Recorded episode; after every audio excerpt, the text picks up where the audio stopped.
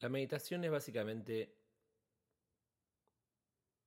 tener una intención específica que está dirigida al cuerpo y a cómo entendemos el cuerpo. El objetivo de tener esa intención específica es cambiar la mente o generar un estado de la mente que nos permita entender cómo funciona el proceso. Entender cómo funciona el proceso. ¿Qué proceso? El proceso de todo o el proceso de la vida o lo que sea. El entendimiento del proceso no es en el sentido que la ciencia interprete el proceso, o en el sentido que la filosofía interprete el proceso. En la meditación lo que intentamos hacer es entender el proceso desde el punto de vista de cómo lo experimentamos. Una palabra fancy es desde el punto de vista fenomenológico, es decir, cómo nos aparece a nosotros.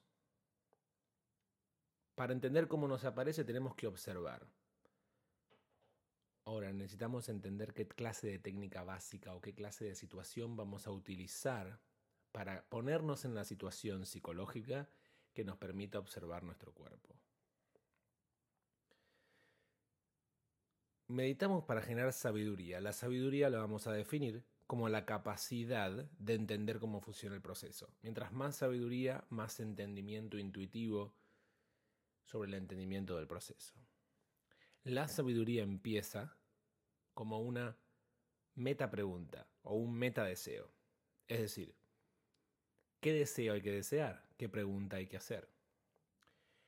Entonces, en vez de lanzarnos a una observación sin pensar de la respiración o de cierta sensación, vamos a pensar lo siguiente. ¿Qué queremos lograr?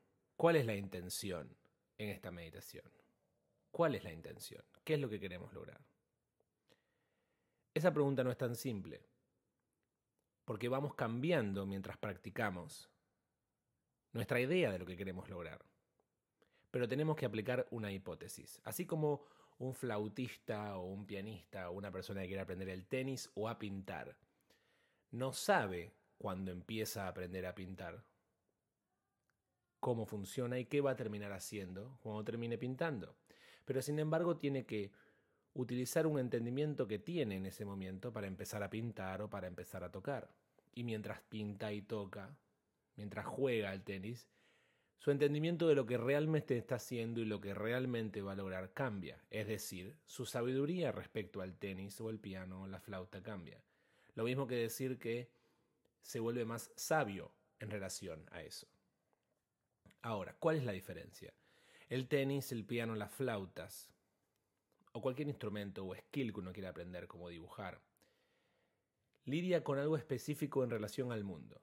Poner una pelota en algún lugar, tocar ciertos sonidos, poner algo en cierta página. Pero la meditación es paradigmáticamente diferente. ¿Por qué? Porque involucra todo eso. Cuando uno juega al tenis, uno mueve su cuerpo, le pega una pelota, observa con sus ojos dónde llega esa pelota, etcétera, etcétera. Cuando uno dibuja, toma un lápiz en su mano, dibuja algo en una página, y eso que dibuja en una página después se transforma en una especie de gráfico que uno después observa. Cuando uno toca el piano, uno toca con sus dedos ciertas sensaciones táctiles, siente ciertos patrones motores y eso lo que termina generando es un sonido y ese sonido uno lo juzga para entender si lo hizo bien o lo hizo mal. El objetivo es generar cierto objeto sensorial. El objetivo de esas prácticas, el objetivo de esos skills, tienen que ver con lograr algo en relación al mundo, generar un resultado que uno después puede percibir. La meditación entendida en el contexto budista tiene que ver con entender la naturaleza de cómo percibimos, la naturaleza de lo percibible, la naturaleza de nuestras intenciones y por lo tanto involucra e incluye todas este tipo de búsquedas que uno puede hacer. Visto desde este punto de vista, la meditación es la cosa que más vale la pena hacer. ¿Por qué? Porque va a trasladar todo tipo de conocimientos a cualquier cosa. Es decir, una persona que practica meditación cuando juega al tenis la pasa mejor, cuando toca el piano la pasa mejor, cuando hace cualquier otra cosa la pasa mejor. ¿Por qué? Porque su entendimiento del skill de la vida o del skill del fenómeno o del skill de cómo son las cosas es mayor. Y eso, en inglés se dice carryovers, básicamente se esparce a todo ese tipo de bienestares. Entonces, el objetivo, ya hemos dicho, y queremos entender y reiterar una y otra vez cuál es el objetivo. El objetivo es destruir el sufrimiento. El sufrimiento es el resultado de un estado de la mente, de ciertas acciones e intenciones que un estado de la mente genera. Si podemos entender cómo funcionan nuestras intenciones, cómo funcionan nuestras percepciones, cómo funcionan nuestros estados de la mente, podemos manufacturar, podemos generar, podemos cultivar un estado de la mente que le dé nacimiento a estados de no sufrimiento. O mejor dicho, que deje de generar, que deje de parir insatisfacciones. Las insatisfacciones no están en el mundo, las insatisfacciones son generadas, son realizadas por cierto estado de la mente, por cierto conjunto de perspectivas, por cierto conjunto de intenciones, por cierto conjunto de sensaciones y de percepciones. Visto desde otro punto de vista, dependiendo de cómo categorizamos, cómo catalogamos nuestra información sensorial, experimentamos más o menos insatisfacción. Una montaña va a ser algo completamente diferente para una persona que escala o para una persona que pinta o para una persona que es especialista en el clima. La misma montaña, la misma información sensorial es categorizada de maneras diferentes. Para una persona que sufrió una experiencia traumática en una montaña, la mirada de una montaña va a generar dolor o lo que llamamos trauma. Lo que queremos entender cuando meditamos es cómo funciona esa máquina de catalogar, esa máquina de generar el mundo. Por eso decimos que lo que estudiamos es la experiencia fenomenológicamente, es decir, fenómeno. El fenómeno es cómo nos aparece a nosotros, no lo que realmente es.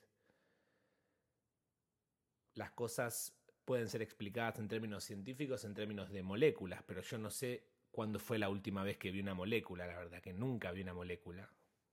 Definitivamente creo que existe, no, no estoy negando la existencia de la molécula, pero la meditación no es lo mismo. La meditación es fenomenológica, es cómo entendemos las cosas. Habiendo dicho esto,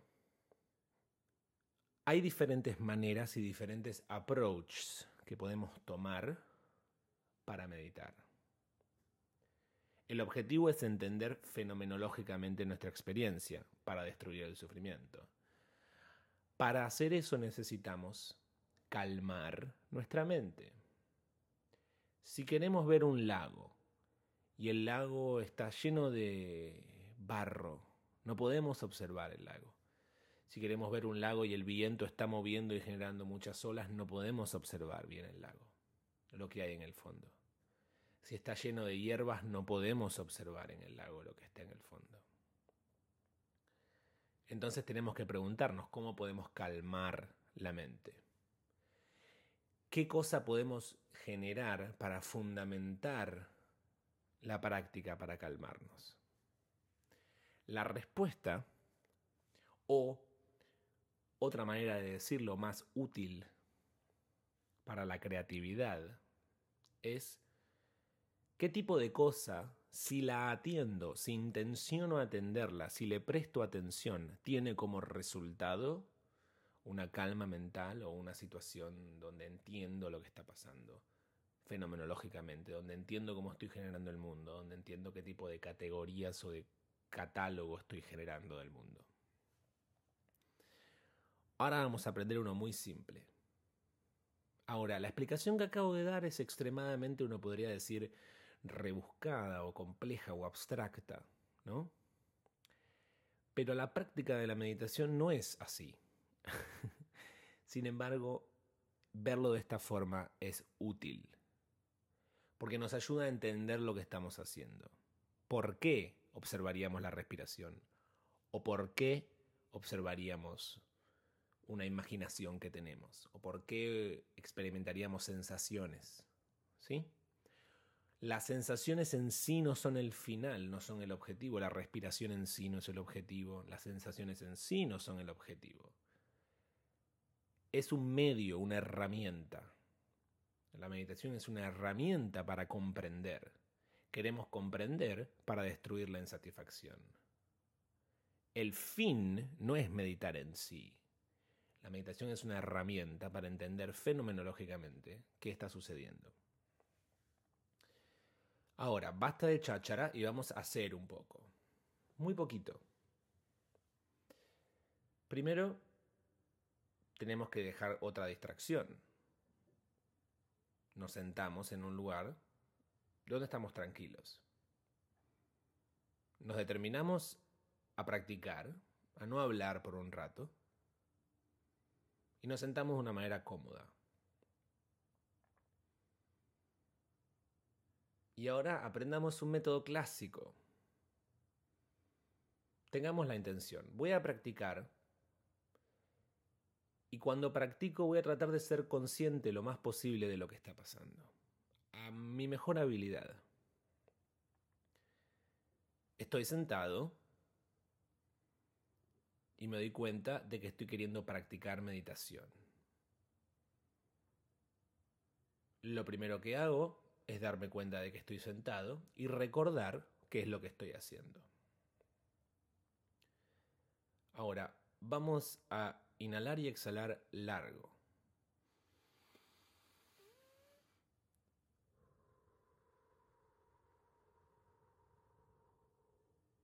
Vamos a hacerlo una vez más. Y lo que quiero es que tengamos la intención y la experiencia concreta mientras inhalamos y exhalamos largo de que estamos inhalando largo y exhalando largo.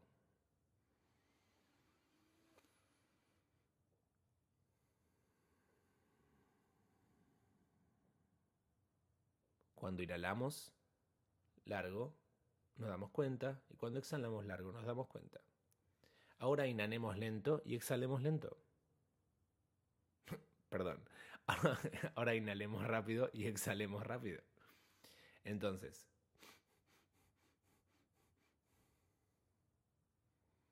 Ahora, mientras inhalamos y exhalamos lento, quiero que sepamos, estoy inhalando y exhalando lento.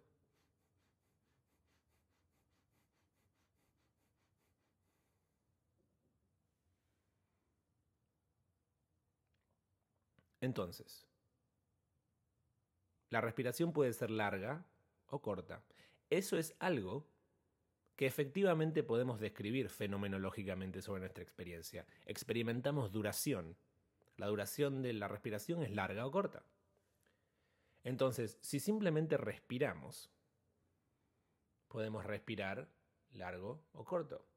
No vamos a tratar de hacerlo de ninguna manera específica, pero vamos a tener la intención consciente, deliberada, de tratar de apreciar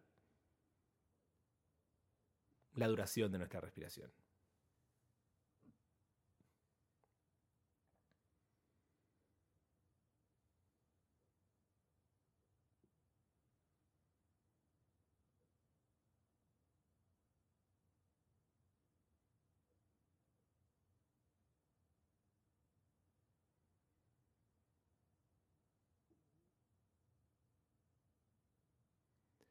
La respiración es como un metrónomo. ¿Qué es un metrónomo? Algo que marca el tiempo. Ahora, el primer ejercicio en términos de practicar meditación usando la respiración es acordarse de lo que estamos haciendo. Cuando inhalo trato de acordarme de que estoy inhalando y cuando exhalo trato de acordarme de que estoy exhalando. Y me olvido y me acuerdo, y me olvido, y me acuerdo, y me olvido, y me acuerdo. Ahora, hay una manera de ayudarnos, y es la siguiente. Cuando inhalamos, tratamos de observar el cuerpo en su totalidad. Cuando exhalamos, observamos el cuerpo en su totalidad.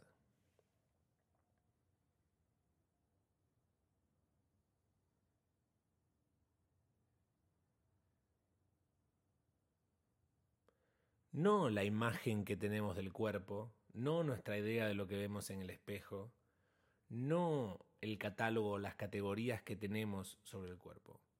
Vamos a experimentar la información sensorial propioceptiva, táctil, interna del cuerpo.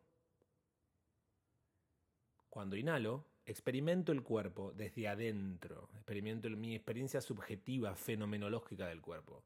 Cuando exhalo, experimento el cuerpo desde adentro, mi experiencia subjetiva fenomenológica del cuerpo.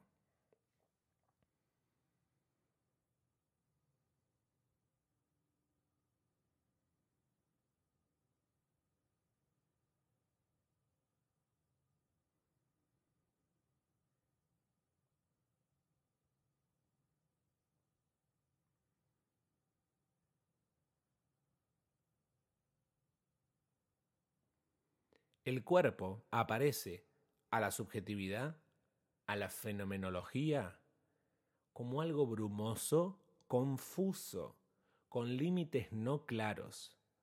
Aparece como algo raro. Y esto no está mal. Nuestro objetivo no es juzgar si está bien o está mal, es entender cómo es que experimentamos subjetivamente, fenomenológicamente, desde adentro la experiencia del cuerpo. Acordarnos de eso. Cuando inhalas, acordate de experimentar, como sea que sea, la experiencia subjetiva del cuerpo. Y cuando exhalamos, experimentamos, como sea que sea, la experiencia subjetiva del cuerpo.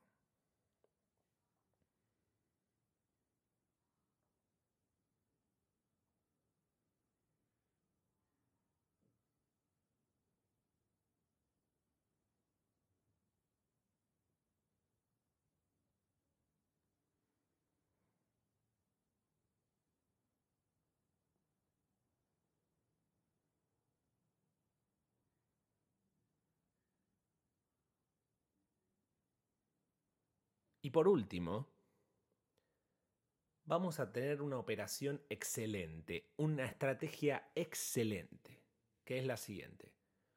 Cualquier sea esa brumosa, rara experiencia del todo del cuerpo, como sea que te hayas acordado, en media respiración, en una respiración, en todas las respiraciones, en la mitad de las respiraciones, no importa. Cualquiera que sea esa totalidad, cualquiera que sea cómo se sienta, cualquier categoría o, principio o cualidad que tenga, vamos a tratar de relajarlo. ¿Qué es relajar? Relajar es lo que le pasa a la manteca cuando se queda afuera de la heladera. Se relaja. Y ahora vamos a usar nuestra imaginación. Es cuando inhalas y exhalas, observas tu cuerpo, cómo lo experimentas. Y tené la intención, no importa si pasa o no, tené la intención deliberada, mantenida, acordate de la intención de calmar y relajar ese cuerpo. Cuando inhalas, sentís el cuerpo y lo relajás. Cuando exhalas, sentís el cuerpo y lo relajás.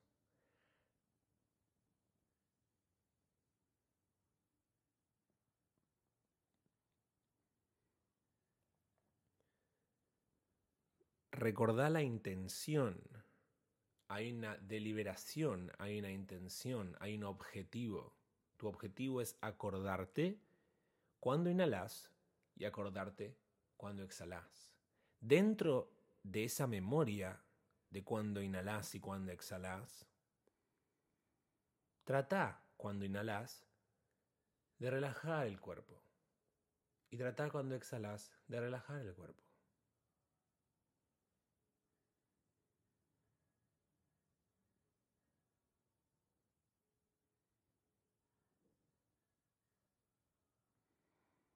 Y ahora, pregunta, tarea. ¿Cambia la experiencia subjetiva fenomenológica del cuerpo cuando tenés la intención de relajarlo? Tu consciente intención de relajar el cuerpo y de experimentarlo. ¿qué resultado tiene en tu humor, en cómo te sentís? ¿Te pone peor? ¿Te pone mejor? ¿Cómo es? Entonces, estudiamos nuestra experiencia subjetiva fenomenológica para tratar de entender cómo funciona el proceso, para poder eliminar completamente la insatisfacción y el sufrimiento en todo sentido. Para hacer eso, podemos observar la respiración. De cierta manera, la manera es entender que hay que acordarse cuando inhalamos, hay que acordarse cuando exhalamos. Hay que acordarse de cuando inhalamos, sentir el cuerpo en su totalidad, aunque sea confuso. Y cuando exhalamos, sentir el cuerpo en su totalidad, aunque sea confuso.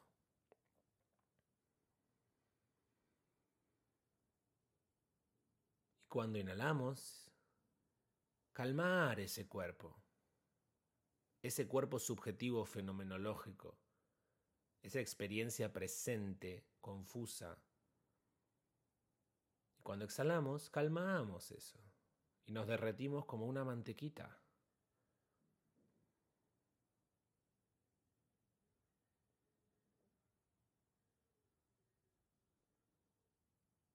Hay que practicar, hay que divertirse.